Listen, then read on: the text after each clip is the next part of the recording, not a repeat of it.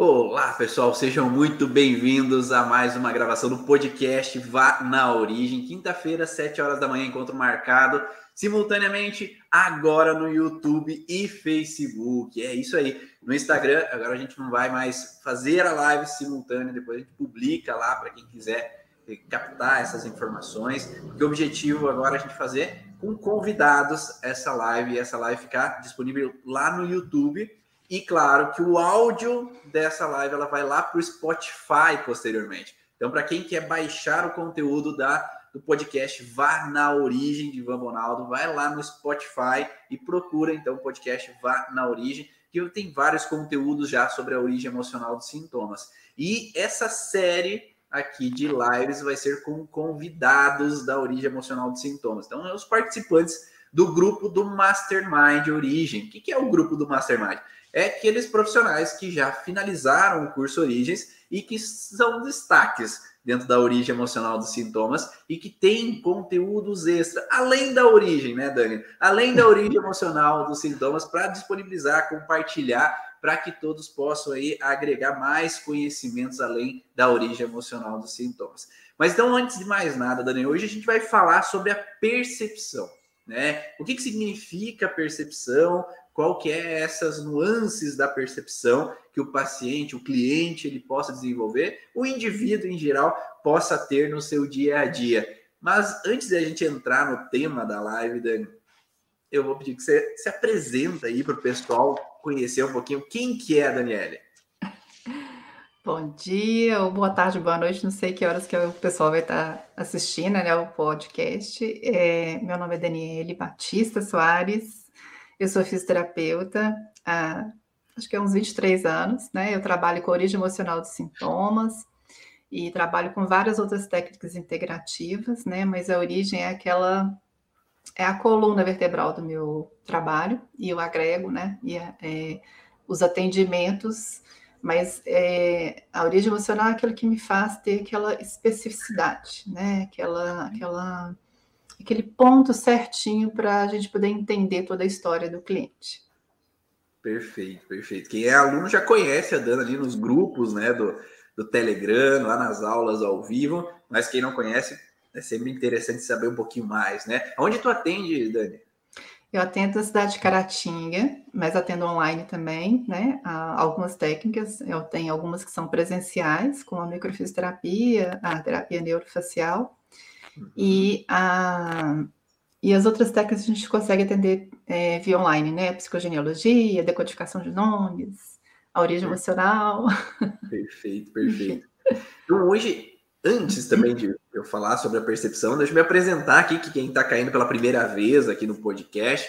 Meu nome é Ivan Bonaldo, eu sou fisioterapeuta também de formação, e lá, já desde o começo, a gente começou a perceber que nem sempre o físico interfere nos sintomas do paciente, nem sempre foi uma queda, nem sempre uma batida, nem sempre o acidente que está gerando aquela alteração. E foi então que começamos a perceber de início que a emoção poderia estar tá influenciando, que o estresse ou uma ansiedade poderia estar tá gerando dores para o paciente. Foi aí que eu comecei a buscar esse conhecimento de como a emoção pode interferir no físico, como a mente pode interferir no corpo e trazendo então esse conteúdo já já 15 anos aí estudando essa base e desde 2018, 2017, transmitido esse conhecimento a outros profissionais da área da saúde, terapeutas dentro do curso Origens, para que possamos ajudar mais e mais pessoas a sair das suas dores, das suas fragilidades.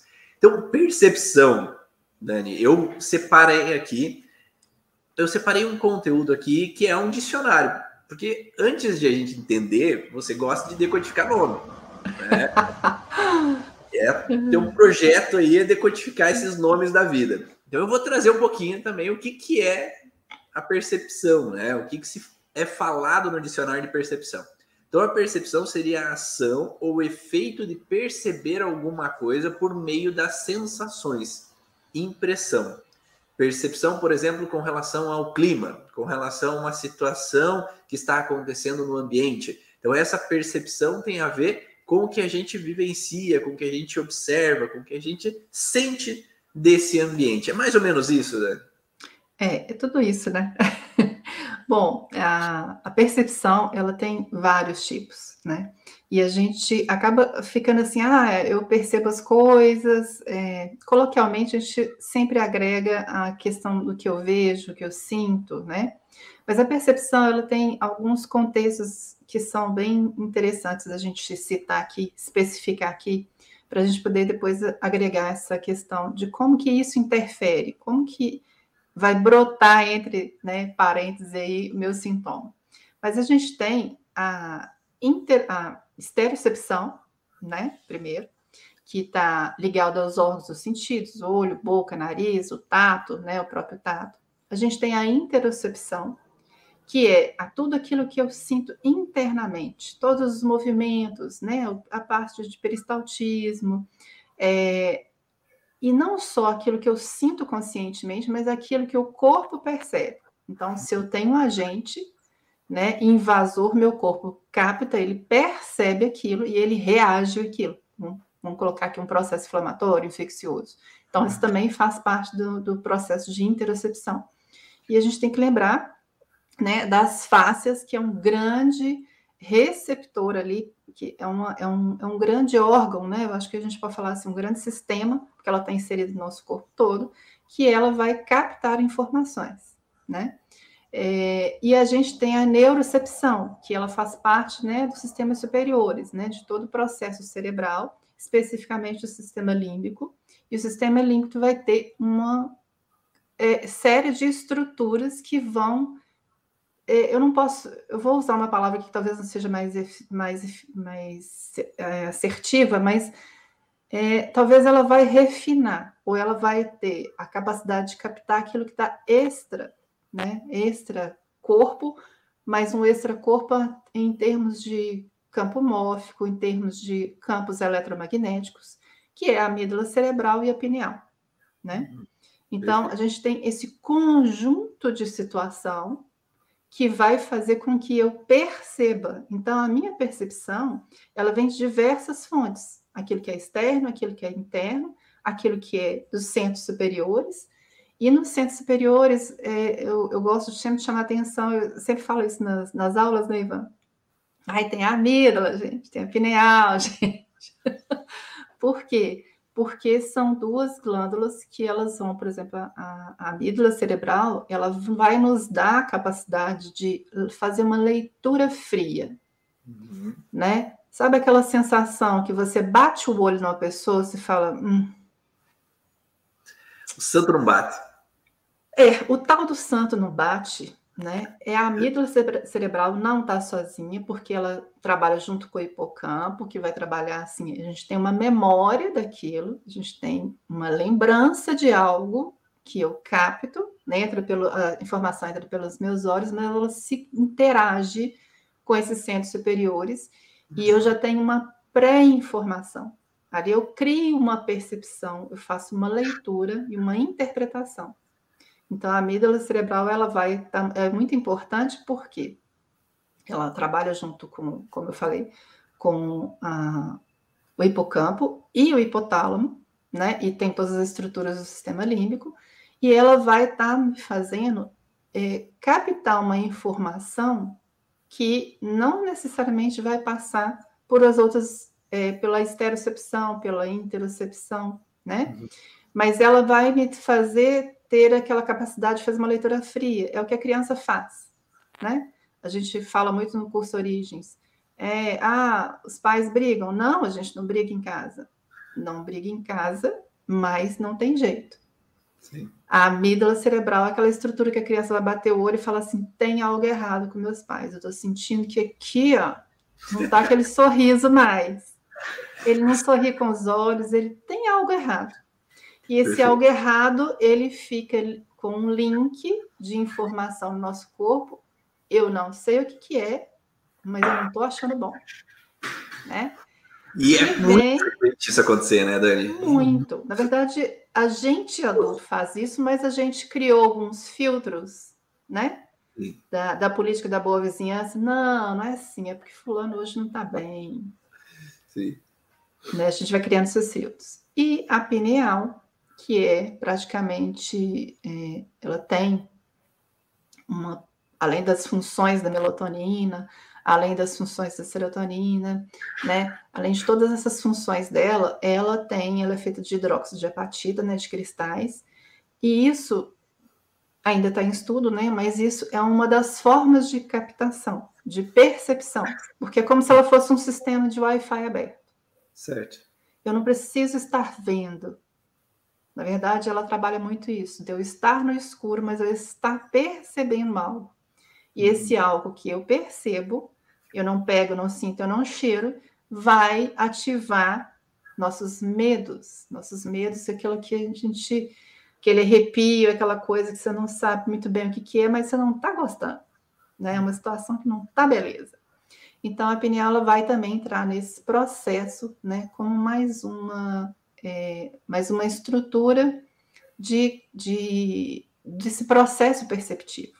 E quando eu percebo algo, né, quando eu percebo algo, juntando todas essas estruturas, eu aí começa todo o processamento. Eu organizo a informação, eu interpreto a informação, né? E para fazer isso, a gente vai agregar mais alguns detalhes, né? Porque a percepção, o processo perceptivo, vamos falar, e o, o processo interpretativo, ele agrega além de toda essa esterocepção, interocepção, a neurocepção, é, a pineal, ela vai agregar a toda a história do meu transgeracional.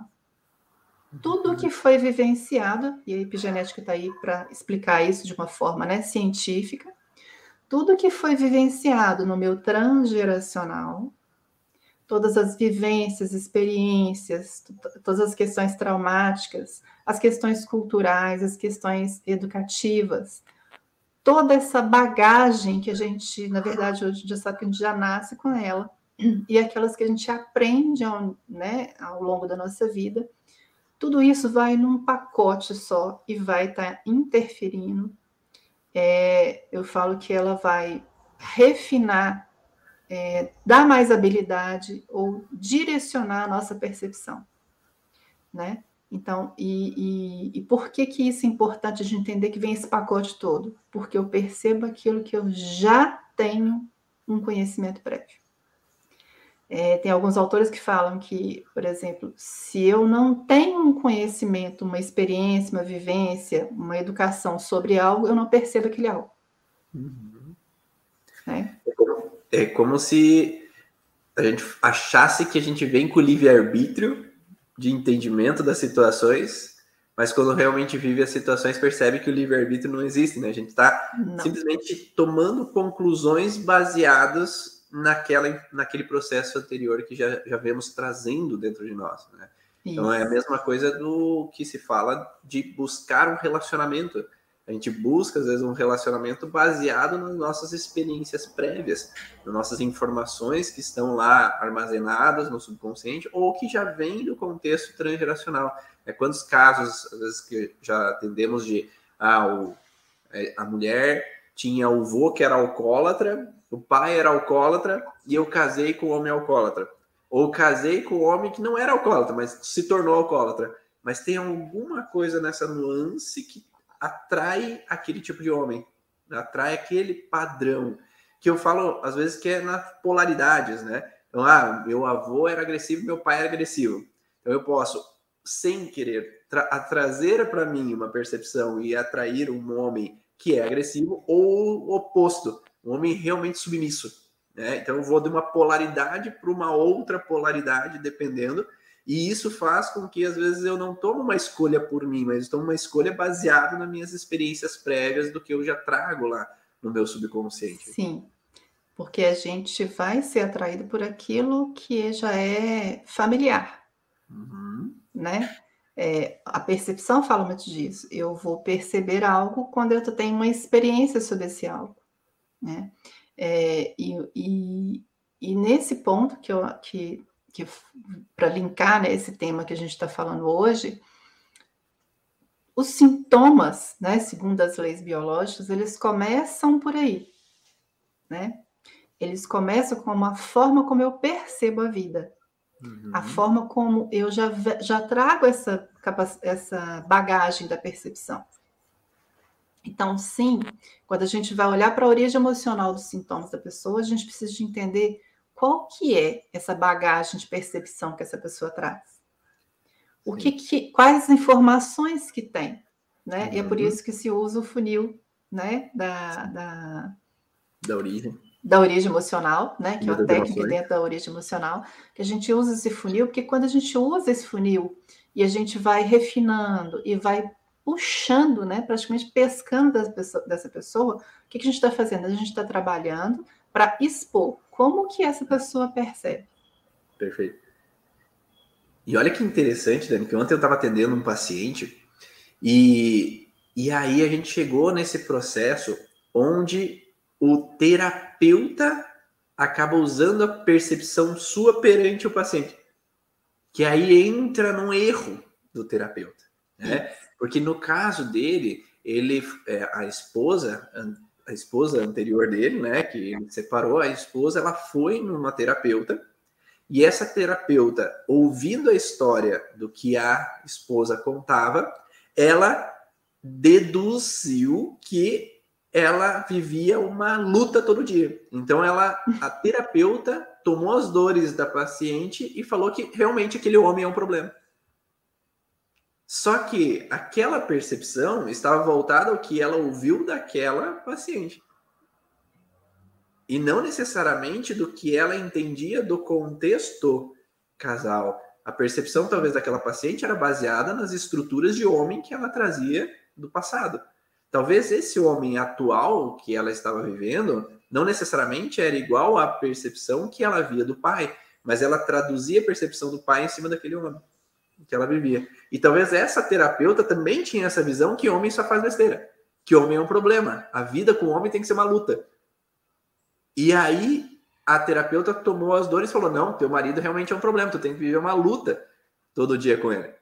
Ah, e não, né? No terapeuta ele tem que vir para exatamente trabalhar esse processo de como eu percebo o parceiro. E talvez não seja necessariamente o parceiro o problema, ou a parceira, né? Eu tô falando do parceiro porque era no caso dela, mas pode ser ao contrário, né? O homem entender que a mulher é um problema e às vezes deixa de olhar para os conflitos dele ou dela é. mesmo. E isso vira uma ciladazinha, né, para gente que trabalha com as terapias integrativas, porque é, esse é um, é um dos grandes fatores, talvez acho que um dos principais fatores que são que faz com que seja extremamente necessário a gente se tratar o tempo todo, né? Uhum. É, eu já tinha comentado, eu já estudo sobre projeto científico gestacional tem um tempo já, né? Mas eu não tinha conseguido enxergar o meu. Uhum. Então, quando você começa a conseguir a, perceber as coisas que são suas, você consegue fazer aquele distanciamento que é necessário. Porque é muito fácil a gente embolar. E uma outra, quando eu falei de cilada, é a, a cada cliente que entra e que eu percebo como que é, como que é a, a dinâmica ali, como que é a história, eu tenho que ficar muito atento porque aquela história é daquele paciente né, ou daquele cliente, porque o próximo que entrar pode ter algo muito parecido. E aí tem o uhum. risco. Você chegar e falar assim: ah, eu já conheço essa história, já vi esse filme, então já sei que vai ser assim, assim, assado. De novo, preciso de usar esse filtro, esse funil para a gente ver. Porque é essa percepção, é o óculos que eu uso para eu enxergar a vida que vai impactar, que vai cair na primeira lei biológica, né? Que vai falar, é algo impactante, inesperado e, entre, entre linhas, vivido em solidão. Então, o que, que é isso? Algo aconteceu comigo, eu pego a estereocepção, algo aconteceu de fora, né? não necessariamente nessa ordem, né, Ivan? Porque uhum. isso é cíclico, a, a, o processo perceptivo, interpretativo e reorganizacional, ele é cíclico, ele é dinâmico, né? Ele é interativo, mas algo me acontece, né?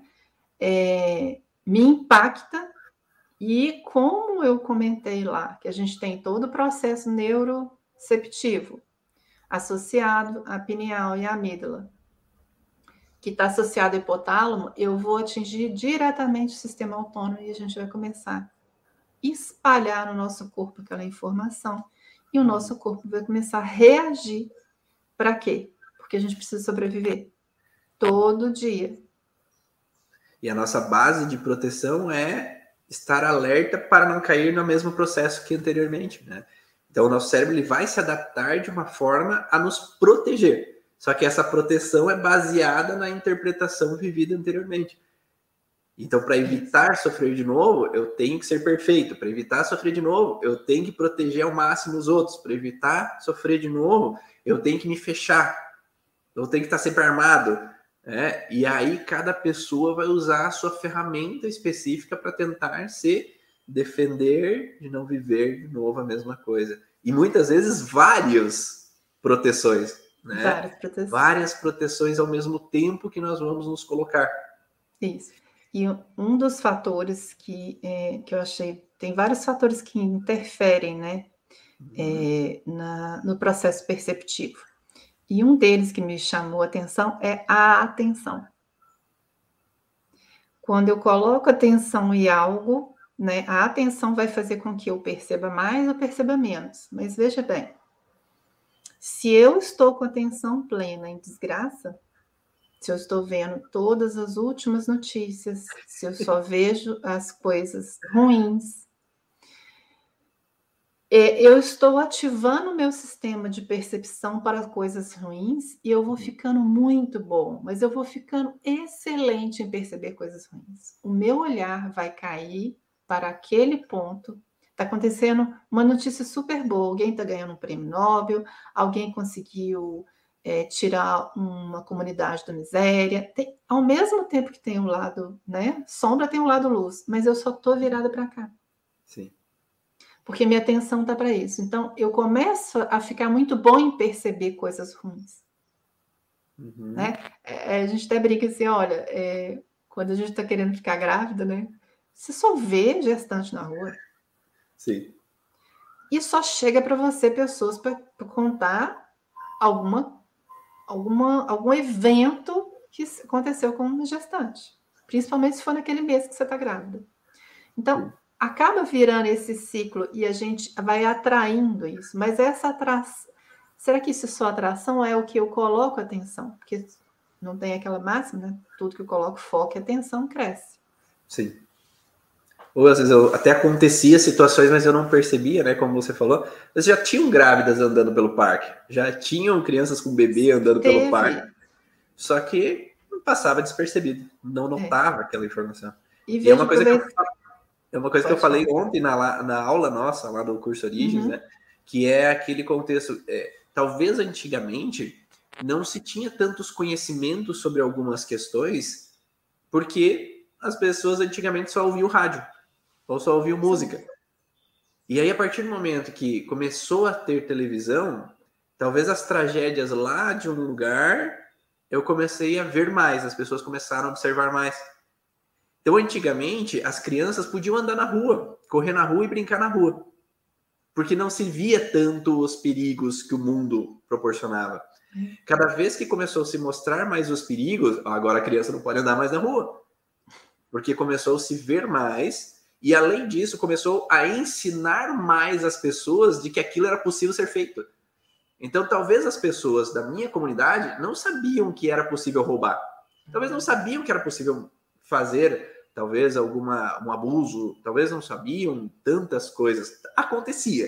A gente sabe que acontecia. Mas talvez não era tão ensinado que aquilo era algo que era normal sendo vivido na, na Era televisão. possível, né? Era possível ser frequente, era possível acontecer que toda e qualquer pessoa poderia passar por aquilo. Então, quanto mais é ensinado aquela informação, mais as pessoas veem como, ah, é natural, porque eu vejo todo dia na televisão acontecer isso. É? Então, talvez, quanto mais a gente tem o um aprendizado visto, mais a gente toma consciência. Da mesma forma que o conhecimento positivo. Se a gente tem o conhecimento positivo, que é essa informação, ah, vocês estão aprendendo a entender a percepção, vocês estão aprendendo a entender como a origem emocional pode afetar determinado sintoma, eu posso mudar a minha percepção sobre aquela informação anterior. É, antigamente as mulheres não podiam lavar o cabelo quando estavam menstruadas porque poderia acontecer um problema. É. Talvez eu mudei a percepção, agora eu sei que eu posso lavar o cabelo. Ou antigamente eu podia ter a noção de que eu tenho que brigar para resolver, quebrar o pau para resolver o problema já. E não, talvez hoje eu sei que eu posso dialogar para resolver o problema. Então essa mudança de percepção também pode ser positiva. Sim, e a, a, você está dando exemplo aí de lavar o cabelo, né, na, no período menstrual. Às vezes aconteceu com uma pessoa um fato, alguma ah. coisa, que estava associada a outra situação, só que aquilo foi percebido daquela forma. Uhum. E eu percebo e eu falo, e eu. Reproduzo aquilo, e eu vou para frente, vira aquela crença. Uhum. Vira como tem várias crenças limitantes hoje. Então a gente entende, por exemplo, se eu desprogramar aquilo e se eu fizer com que a pessoa, né, eu tenha atenção plena para cá, mas eu posso virar o rosto para cá, você já começa, aí a gente já está começando o nosso tratamento, né? Uhum. Desde que a pessoa queira, né? Porque às vezes a pessoa está muito segura naquela parte. É, é, o, é o lugar seguro para ela, tá ali, porque é o que ela conhece. De repente você vai mostrar um mundo lindo, eu não conheço, isso pode ser muito estranho. Mas uhum. esse é o processo o terapêutico. É interessante que é pela percepção que a gente começa a ter sintomas, que a gente começa a aparecer os nossos sintomas, e é pela percepção que a gente desprograma, né? Quando a gente trabalha esse contexto, e veja bem, é um contexto enorme trabalhar com percepção, uhum. né? São várias vias, são várias entradas, né? De, uhum. de é, para ser trabalhadas. Né? Uma coisa interessante, entrando nesse padrão do que a gente está falando aqui, que eu tenho feito alguns estudos com o Dr. Jaesh, que é um indiano, né, médico homeopata, e uma coisa que ele traz é o seguinte, que uh, o maior conhecimento que a gente pode ter hoje em dia é aprender a desaprender. Né? Mas muitos de nós não sabem desaprender. Porque a gente aprendeu uma coisa e a gente fica fechado naquela informação para o resto da vida. É como, ah, vamos, vamos falar nós, né? Ah, eu fui para o curso de fisioterapia, aprendi uma coisa e é isso a única verdade do mundo para o resto da vida. Exato. Depois eu fui para um outro curso e estabeleceu-se que aquele profissional colocou aquela verdade como verdade para o resto da vida. Depois eu fui num outro curso e aquele profissional colocou como uma verdade absoluta aquilo. Então, aquela verdade absoluta, se eu não desaprender ela, eu não estou evoluindo. Eu estou me mantendo dentro do padrão. E hoje a gente vê que nos estudos científicos a verdade absoluta não existe. Não existe uma verdade absoluta. A verdade ela é uma verdade até que uma outra pessoa traga um outro estudo que sobrepõe aquela verdade acumulando aquela verdade com mais verdades ou contradizendo aquela verdade mesmo, né? E é interessante, né? porque o que, que é a fundamentação do estudo científico? Algo aconteceu no empírico. Alguém percebeu que algo sempre acontecia. Uhum. Aí eu tomava X. É, de, é, é, consumia X planta e eu uhum. não tinha ou tinha algo. Então, alguém falou assim: então vamos Vamos quantificar isso. Quanto que é isso? Então, o um estudo científico, porque muitas vezes a pessoa, tem pessoas que brigam, que batem né, na mídia, ah, isso não tem fundamentação científica. Gente, fundamentação científica, ela só acontece porque algo aconteceu primeiro no empírico, aquilo foi percebido, foi analisado, foi interpretado, e aí você vai colocar em números, mas nós somos, não representamos números. É importante, né? É, e isso é, é, é, é, é para a área da saúde, né? Eu acho que para as outras áreas também é super importante a gente ter um perfil, um padrão, algo, uma referência. Mas o ser humano não é um N. Ele não funciona como N. Se pegar um medicamento, é o mais basicão aí para uma dor de cabeça, para mim pode fazer efeito nenhum. A outra pessoa até dorme e a outra pessoa fala assim: você mudou minha vida. Então, nós não somos um N, um número. Porém, a gente entende a, é, a importância das pesquisas, mas cada vez que eu publico um artigo, ele é para ser criticado e ele é para ser derrubado. No final das contas, é isso. Quando um, um autor publica, eu, eu, quero que outras pessoas vejam essa pesquisa é, e ponham à prova. Porque pode ter uma outra verdade. Pode ter algo ali que eu não vi. Sim. E que é muito comum. E né? principalmente quando a gente fala de percepção, né? Às vezes o que as pessoas percebem no Brasil não é o mesmo que vão perceber no Japão, não é o mesmo que vão perceber na Índia, não é o mesmo que vão perceber na África, né? Então, essa percepção vinculada às pessoas, à cultura, ao ambiente, ele vai ser determinante no processo. Né? E aí a gente precisa entender um pouquinho esse contexto de percepção do indivíduo, né? e não levar a nossa percepção na hora do processo terapêutico. Então, quem aqui é terapeuta, profissional da área da saúde, tem que compreender um pouquinho essas nuances, né? Então, esse olhar sobre o paciente está no que ele vai trazer para nós. Por isso que a Dani falou do funil, né? Porque às vezes o paciente chega assim falando: "Ah, eu tenho ansiedade". Mas ansiedade para nós não vai ajudar de nada, nada entender, porque talvez a minha percepção como terapeuta do que é ansiedade não é a mesma percepção que o cliente tem sobre o que é ansiedade. Então a gente precisa tirar dele o que ele interpreta como aquilo. Ah, eu tenho síndrome do pânico. Mas o que, que é a síndrome do pânico para você? Olha, você está falando aí que é, eu tive experiência essa semana que eu atendi uma, uma pessoa que ela tinha umas. É, ela tinha diversas patologias, diversos sintomas, e ela tem a síndrome do intestino irritável. Só que a, ela mantém uma dor né, numa região do, do, do abdômen, né, no M abdômen ali, que ninguém conseguiu descobrir o que, que é. Já fez de tudo todos os exames de imagem, é, já fez exame de sangue, não, ninguém descobre, né? E aí ela falou assim: olha, eu tenho muita raiva é, quando alguém fala que isso é emocional. Eu falei assim, mas por causa de quê? Bom, veio falar pra gente que trabalha com. Logo para mim? Logo para mim. Falei, como assim? E aí eu fui puxando dela, olha para você ver o que, que é a, como você percebe a vida. O que, olha o que, que é o contexto. A, na, no entendimento dela, quando fala que era emocional, significava que não existia. Não é verdade. Não era de verdade. Ela falou assim: como que pode ser? Mas eu estou sentindo a dor. Eu convivo 24 horas com dor, só que eu não falo com as pessoas. Sim. E aí eu fui fazer todo um trabalho com ela né? Para ela entender o que, que era isso. E é mais, por quê? Como o pai dela teve uma. Ela desenvolveu com uma, com uma alteração comportamental, ele tinha um transtorno uhum. psiquiátrico, aquilo também definia para ela que ela estava ficando doida. Sim. Olha para você ver o enrosco. Então, e ela precisa de uma terapia, ela precisa de conversar, filha, você precisa de conversar com alguém que não pode ser com amigo, não pode ser com qualquer pessoa. Tem que ser com um profissional que tem conhecimento, uma técnica para te guiar, para te ajudar a organizar isso aí. Só que isso para ela significava que ela era perturbada, como o pai. Então, olha para você ver, é, a pessoa leva, ela tem 50, é, 60 e poucos anos. Olha o tempo de vida que essa pessoa está levando para desprogramar uma percepção que ela tinha de vida, que criou uma crença que faz uhum. com que cada vez que ela vai no médico fala assim, e tem um contexto emocional muito grande. Mas, gente, quando fala que é, que é uma questão emocional, ela é física, ela é biológica.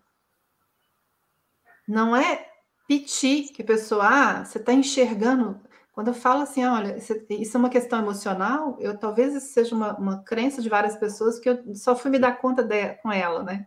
Uhum. É, e algumas pessoas torcem a cara, né? Ou às vezes a gente vai, ah, é, cada órgão tem um contexto emocional. Ah, como assim? Que coisa esquisita que é essa? É biológico, né? Isso entra pelos olhos, acabei de falar, entra pelos olhos, pelo ouvido, pelo tato. Isso vai lá é uma informação, inclusive, que a, a Candace Pert, né, que é uma, uma bioquímica, que é estudiosa, ela conseguiu falar sobre as moléculas da emoção. Gente, isso é química. Uhum. Algo que eu vivo aqui fora, que me impacta, que me assusta, alguém chega e eu vejo uma injustiça acontecendo na minha frente, eu vejo um atropelamento, não foi comigo, mas isso vai impactar algum órgão do meu corpo. E a Candice fez isso, ela fez essa explicação. Como é que algo de fora tem uma, né, tem uma vibração, tem um contexto, que aquilo entra pelos meus olhos ou por qualquer órgão, né, dos sentidos ou perceptivos, e isso vai lá na minha região cerebral, afeta, marca um ponto e vai reverberar no órgão que é do controle daquele, daquele, daquele, daquele relé, né, que a gente chama. E hoje cada vez está um pouquinho mais difundido essa relação da emoção interferindo, né? Porque hoje até falam, ah, você tem gastrite nervosa. Ah, eu tenho queimação porque é do nervosismo. Ah, eu tenho dor de cabeça por causa do estresse. Então, ah, eu sei que tem algo acontecendo que está me gerando uma alteração. É, ainda está dissociado, né, Ivan? Porque parece assim, emocional, parece que é um, um capacete invisível que tem aqui, que é uma emoção, porque todo mundo ainda acha que, né? Muitas pessoas acham que a emoção só está no cérebro, né? Ela está no corpo inteiro.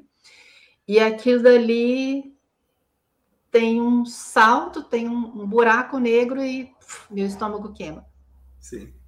Né? A gente tem que lembrar, por exemplo, o hipotálamo que está ligado a essa região, ele vai fazer toda a, a organização e o controle do nosso sistema nervoso autônomo e hormonal. É, e assim, parece que tem, eu ri falou assim, ah, gastrite nervosa. Eu tenho uma coisa me irrita e puf, pula para cá, pula para dentro do meu estômago e vira um Hulk lá dentro. Não, tem todo um processo hoje que tem comprovação e que a gente estuda na origem emocional do sintoma para quê? Para a gente trocar esse óculos que a gente está enxergando, né? Esse óculos que me faz ter ódio, ter raiva, de querer esganar esse sapo boi que eu tive que engolir, uma situação ruim, a gente trabalha com isso. Tá, eu posso enxergar isso de uma forma diferente? Eu preciso de uma técnica que seja corporal, que seja de ressignificação, que seja, né? Enfim, diversas possibilidades, né? Perfeito. Antes de mais nada, aqui a gente continuar nesse processo da intro, de esterocepção, interocepção, neurocepção, quem está aí no canal do YouTube, aproveita, curte aí, né, essa live, curte quem está no Facebook, porque é através dessas curtidas, através de quanto mais pessoas se inscrevem no canal, que mais esse conteúdo é disponibilizado para outras e outras pessoas. Né? A gente quer difundir esse conhecimento da origem emocional dos sintomas e promover um mundo mais leve, harmonioso e feliz, porque quanto mais pessoas se conhecem, mais talvez esse, essa disseminação dessa leveza, dessa harmonia pode ser transmitida a cada uma das pessoas. Então aproveite, se inscreve no canal, compartilhe aí com pessoas que você conhece que podem ter interesse de conhecer um pouquinho mais sobre si mesmos e sobre como o corpo interfere, né, através da nossa percepção desse ambiente. E curte aí, pessoal, curte aí que é, assim a gente dissemina. Então essas lives agora vão começar na quinta-feira do podcast Vá na Origem no YouTube. Então quem está no Instagram já anota aí que no YouTube, arroba é, Ivan, youtube.com.br. E aí você acessa esse conteúdo. Então, no começo, você falou ali desses cinco sentidos, né? Da esterocepção. Estero o quê? A gente observa do exterior alguma situação que está acontecendo. Então, a gente vê, a gente ouve, a gente sente um cheiro, a gente degusta alguma coisa e a gente toca algo ou deixa de tocar algo e essa interpretação desse ambiente ela é captada. Então, se eu vejo um assalto, se eu ouço um acidente, se eu ouço gritos, né, se eu como algo que eu vejo como não agradável, se eu sinto um cheiro de podridão no ambiente, eu posso ter uma percepção traumática naquele momento. Se um bebê deixa de sentir o seio da mãe próximo dele. Então, todas essas sensações do ambiente, elas podem gravar dentro do nosso subconsciente perante a percepção que eu tenho. Então, se aquilo é bom, eu também posso interpretar que, hum, que cheiro gostoso, né? Eu posso ter essa gravação. Quantas pessoas aqui, diz aí eu também, se você já teve essa sensação de sentir um cheiro e lembrar da avó, sentir um cheiro e lembrar de um ex-namorado ou de uma ex, sentir um, um, um, gosto e voltar na memória uma sensação de algo do passado, de uma lembrança, de uma imagem do passado. Então não é só o ruim que é gravado, o bom também é gravado. O bom Sim. também traz uma percepção, né? Tanto é que às vezes existem culturas, né, familiares, né, que ah, cultura italiana. Então, ah, se a gente come massa, é aquele momento bom. Massa é bom, massa é bom. Por quê? Porque tem aquela reunião de família, aquele jantar, todo mundo conversando, todo mundo feliz. É, tem pessoas que gravam que cerveja é bom, porque quando a gente está bebendo cerveja, a gente está na alegria, está no bem-estar, a gente está conversando, a gente está feliz ali naquele momento. Ou doce. Ah, o doce pode me lembrar de um avô que quando vinha me visitar, ele vinha trazendo aquele doce para mim. Né? E aí aquela lembrança, ela é uma, algo que foi gravado no cinco sentidos. Então eu tive essa percepção que o doce faz bem, que o doce é gostoso, porque me traz uma lembrança de felicidade. Essas memórias ou, afetivas, né? Ou cigarro, né? É, uhum. o cigarro é bom porque gente, eu estava com meus amigos fumando na adolescência e me traz uma lembrança boa. Então, cada pessoa às vezes pode gravar nos cinco sentidos e transmitir para a neurocepção. Porque daí esse contexto dos cinco sentidos vai estar conectado a um neurotransmissor. Há um sentimento lá transmitido por um neurotransmissor na neurocepção. E tem ainda dois, dois fatores que eu acabei esquecendo, né? Porque além dos órgãos dos sentidos, a gente ainda grava tempo e espaço. Sim. A gente percebe tempo e espaço. E né? isso acaba se, ficando Se te bloquear todos os cinco sentidos, você ainda continua percebendo questões que são temporais e questões espaciais. Sim. Até né? porque tem um móvel do lado que tu pode bater. É. né? Ou você pode erguer o ombro e você saber que tu tá erguendo o ombro mesmo com os olhos fechados.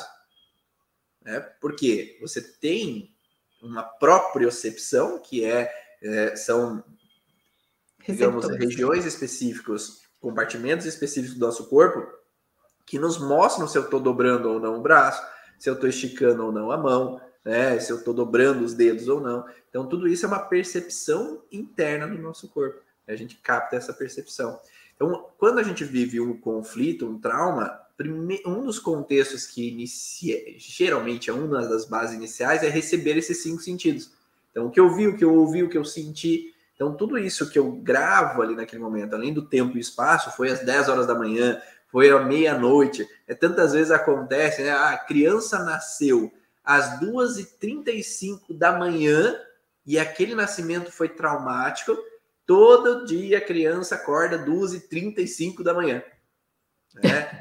Ou recebi a notícia que meu pai se acidentou às 3h40 da manhã e aí todo dia eu acordo 13h40 da manhã. Olho para o relógio, 13h40. Tá? Então é como se aquele reloginho biológico interno nosso gravasse aquela informação e aí eu tenho uma tendência em ter um alerta naquele momento. Isso. Né? Isso pode ser um gravar devido a alguma situação que eu tive de um ambiente. Isso é altamente interativo, né, Ivan? Porque se eu não percebo por que que às vezes as pessoas têm uma... A gente fala, né? Que a percepção é mais aguçada. Porque eu preciso me proteger ali, né? E se eu preciso me proteger, eu prote... estou protegendo de quem e por quê? Qual que é o medo que tem por trás? Se eu tenho medo que tem por trás, ok. Qual que é a memória que ficou? Olha o hipocampo, a amígdala de novo aí. Qual que é a memória que ficou registrada ali? Qual que é a história que eu trago que, por exemplo, é, um cheiro de fumaça pode chegar a me deixar enlouquecido. Sim. Mas, se, né? Mas para outras pessoas, cheiro de fumaça, ah, tá, deve ter queimando um papel ali. Sim.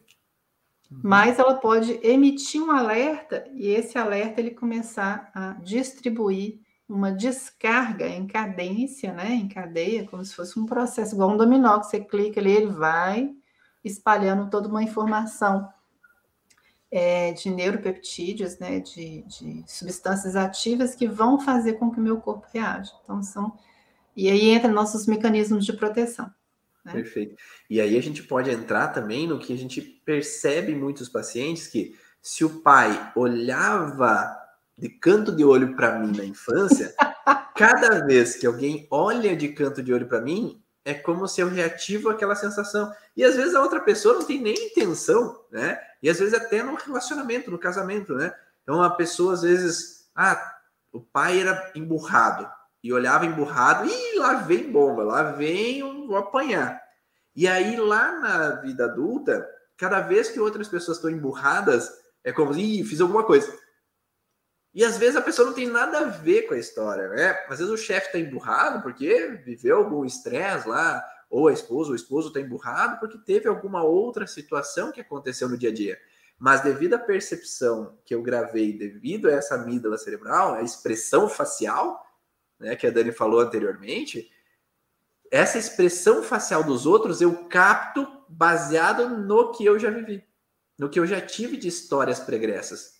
E aí eu vou imaginar que aquela pessoa está pensando a mesma coisa que meu pai poderia pensar no passado.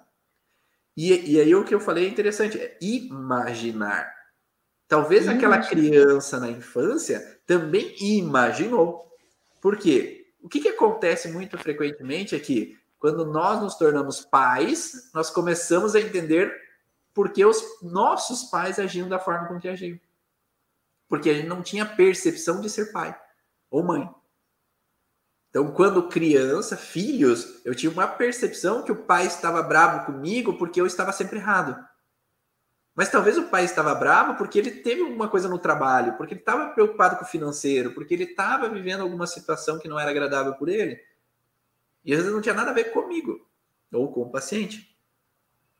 E aí, quando eu me torno pai, aí eu vejo que às vezes eu, ou a mãe, né, eu vejo que eu fico emburrado com alguma coisa em alguns momentos. Eu fico irritado com algumas coisas em alguns momentos. E às vezes não era por mal com relação aos filhos, não era, não queria brigar necessariamente com os filhos. Mas aquela interpretação, ai, agora entendi o que o pai fazia. É... Ah, agora entendi, não era por mal. Faz sentido, é. Ah, uma coisa que você falou, Ivan, que a gente trabalha muito, né? Que a gente encontra, e nós todos fazemos assim, né? É, nós todos temos isso, que é a parada da maturidade. Né? Sim.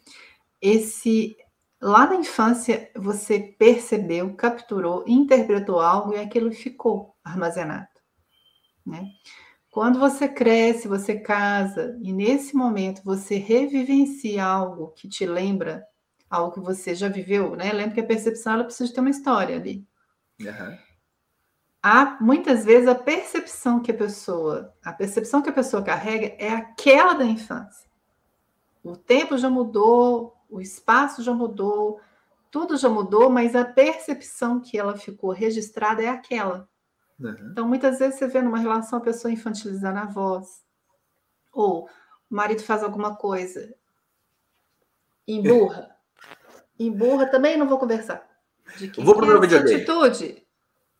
De quem que é essa atitude? Né? Eu, eu racho de rir porque às vezes quando eu, eu faço isso comigo mesmo, eu consigo fazer bullying comigo mesmo. quando eu tô com alguma questão, alguma situação que tá me chateando, né? Eu vou conversar com as minhas amigas, então eu gravo. Então, Aí depois eu volto escutando. Falei, olha, a criança pulou aqui, a adolescente irritada e nervosa pulou aqui. Porque a gente expressa, a gente volta lá onde aconteceu é, o trauma, o evento, ou uma situação, e uhum. a forma como eu percebi, eu estou trazendo ela para cá. E acho que isso, assim, essa descoberta para mim foi super bacana, porque muitas vezes a gente, quer dizer, isso é um grande, muitas vezes não, eu acho que isso é uma grande ferramenta para a gente entender aonde tem que ser desprogramado, né? Perfeito, perfeito. E a autoanálise, né? É quando a gente se permite olhar para dentro da gente mesmo, né? E, a, e essa, é. essa pausa na maturidade é algo que a gente fala dentro do curso Origens, que é existe um padrão específico que gera essa pausa na maturidade esses conflitos territoriais em geral, que geram esse bloqueio da maturidade, eles não necessariamente são o tempo inteiro. Tem pessoas que às vezes ficam estagnadas em uma certa idade mesmo e não conseguem evoluir porque esse conflito é tão intenso que é. pausa a maturidade completamente. Mas, geralmente, ele acontece momentaneamente. Então, por exemplo, o pai, o pai me recriminava de alguma forma, ou a mãe me recriminava de alguma forma, e eu ficava emburrado porque era injustiça. Porque foi minha irmã que fez, foi meu irmão que fez, e aí eu me senti injustiçado naquele momento. E aí, lá na vida adulta, quando o esposo ou a esposa recrimina de alguma forma, é como se aí, nesse momento específico, volta-se aquela pausa de maturidade, volta aqueles quatro anos de idade, aqueles cinco anos de idade, aqueles seis anos de idade. Porque remeteu ao mesmo padrão conflitivo. A mãe ou o pai recriminando, a esposa ou o esposo recriminando. E aí, essa retomada daquele padrão faz com que, de nada adianta, às vezes, eu mudar a percepção do hoje, porque eu preciso entender o que, que aquela criança sofreu. Aquele indivíduo, a percepção daquela criança, não é a percepção do adulto que eu preciso tratar. Porque o adulto. Porque a percepção é memorizada, né, Ivan? Ela é memorizada e parece que vem tipo um carimbo e, tuf, e vem ali e segura. E aí a gente replica durante a nossa vida. A gente vai replicando com o chefe, com, sei lá, parceiro, parceira, né? Aquela percepção, né? Além disso, você falou da amígdala, né? Nesse contexto da percepção que a gente vê principalmente da expressão facial, mas nós temos também a pineal, que você falou, que é uhum. a percepção com relação a o que está além do consciente, além do que eu vejo, além do que eu ouço.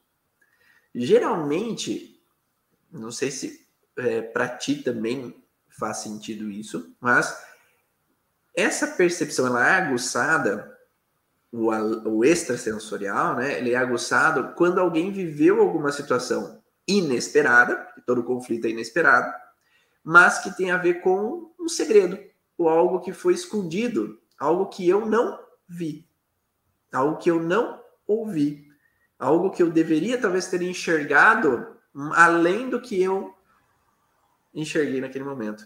E aí faz com que nós tenhamos que ter uma percepção além do que isso já foi vivido.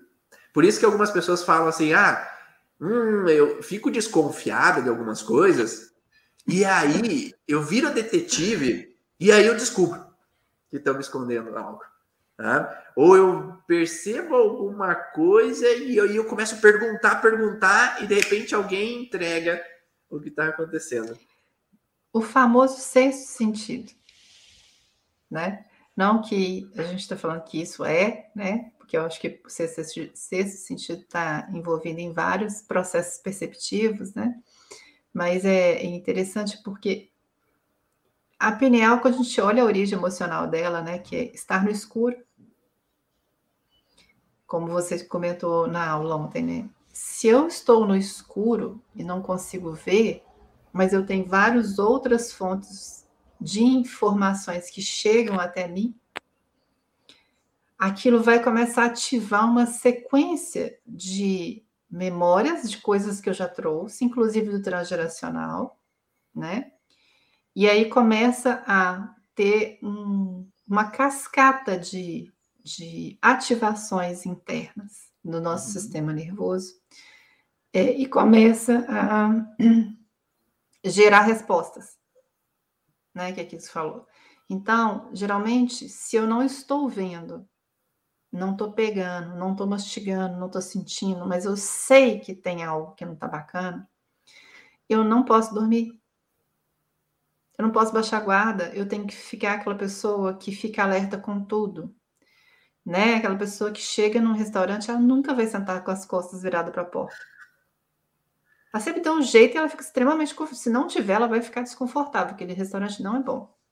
Uhum. Né? Então, tem, existe, é, é, acaba ativando esse estado de alerta nossos medos frontais todos. Né? E aí a gente tem que estar pronto. Né? Tem que estar pronto. Você tem que estar pronto para reagir, porque é, é, se eu não vejo algo, o que, que é muito comum? Se eu não vejo, mas eu sinto, eu ativo o perigo eu ativo alguma. Eu tenho que estar pronta para lutar. Uhum. Ou fugir, ou fingir de morta. Fingir de morta já é, passa para um outro ponto, né? Mas eu tenho que estar pronta para isso. E até porque a, a pineal é onde vai ser liberada a melatonina, que é o hormônio do sono. Então, se eu tenho que estar alerta, a liberação da melatonina não vai acontecer de forma eficiente. Então vai ter uma diminuição desse sono profundo, né? Então tem que estar mais alerta, tem que estar mais de prontidão, tem que estar mais pronto para o que der e vier, que pode acontecer. E aí, então, você, nós falamos dos cinco sentidos, nós falamos da amígdala e da pineal, do tempo e do espaço, mas também tem a interocepção, né? Que você falou também, que é a percepção interna. E tem algumas pessoas que, baseado na interocepção, elas têm um medo com relação ao mau funcionamento do seu próprio corpo. Por quê? Porque em um determinado momento elas tiveram uma doença, elas tiveram uma patologia. E aí os médicos falaram: ó, oh, essa criança tem risco, né? ou ah, essa, ela tem uma doença, aí fazem um diagnóstico. Eu tive um paciente uma vez, Dani, que ele estava ele tava tendo tontura, e aí ele falou com o médico, o médico deu uma olhada dentro do ouvido dele e falou: Hum, tu tem um tumor no cérebro. Só olhando assim, a olho nu, né? Sem comentários.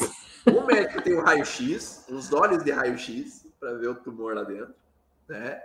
E aí, esse paciente, por causa desse sintoma, ele interpretou que ele tem um risco à vida. Porque é tumor, em francês, né? É você morto. tu morto. Morto. Né? Então, tô morto.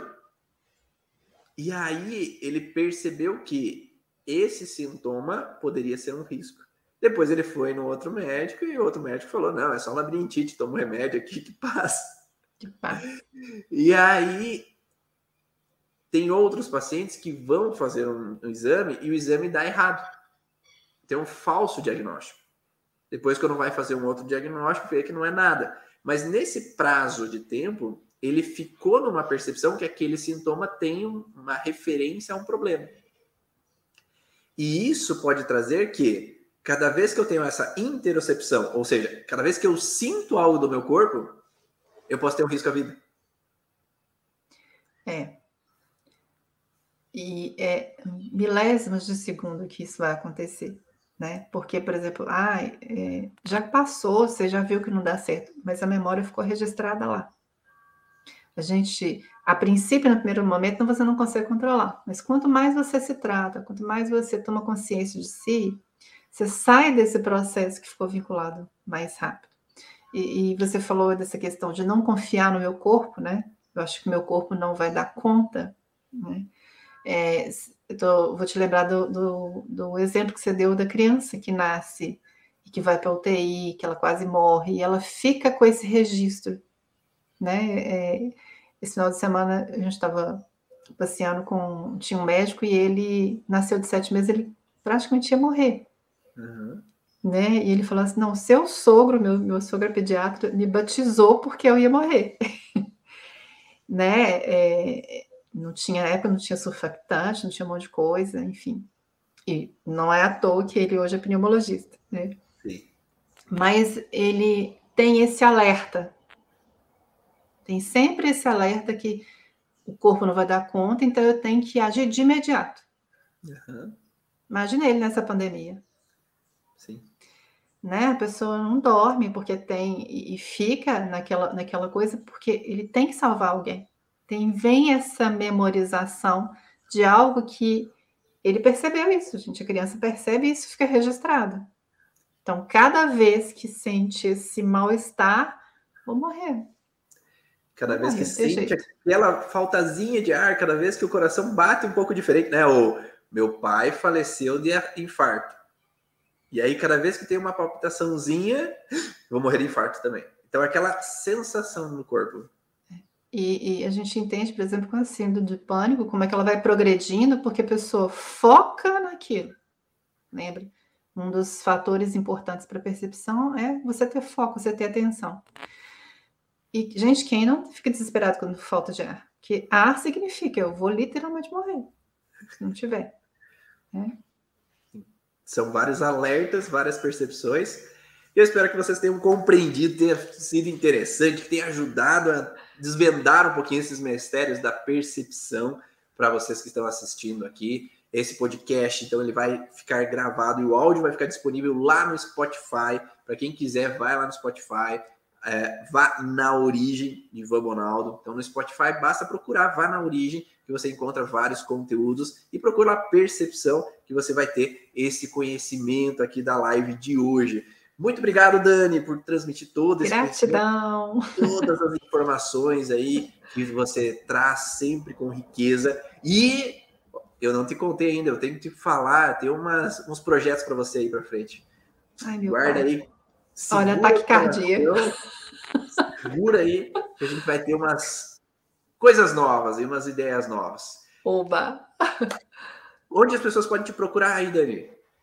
Ah, tem o Instagram, né, que é arroba Daniele B de bola Soares Físio, né, é, que aí fica mais fácil de fazer, me conectar, né, ou através do próprio curso Origens, né, Iva, que também tem um site lá que é, localiza, né, os terapeutas da origem. Então é cursoorigens.com barra terapeuta. E lá tem todos os terapeutas formados já no curso Origens. Lá tá a Dani, lá para quem quiser telefone, quem quiser as informações, tá bom? Um grande abraço a todos vocês e nos vemos aí em nova live, novo projeto, novas situações aí que estamos por vir aí nos próximos dias. Um grande abraço e até a próxima. Tchau. Tchau.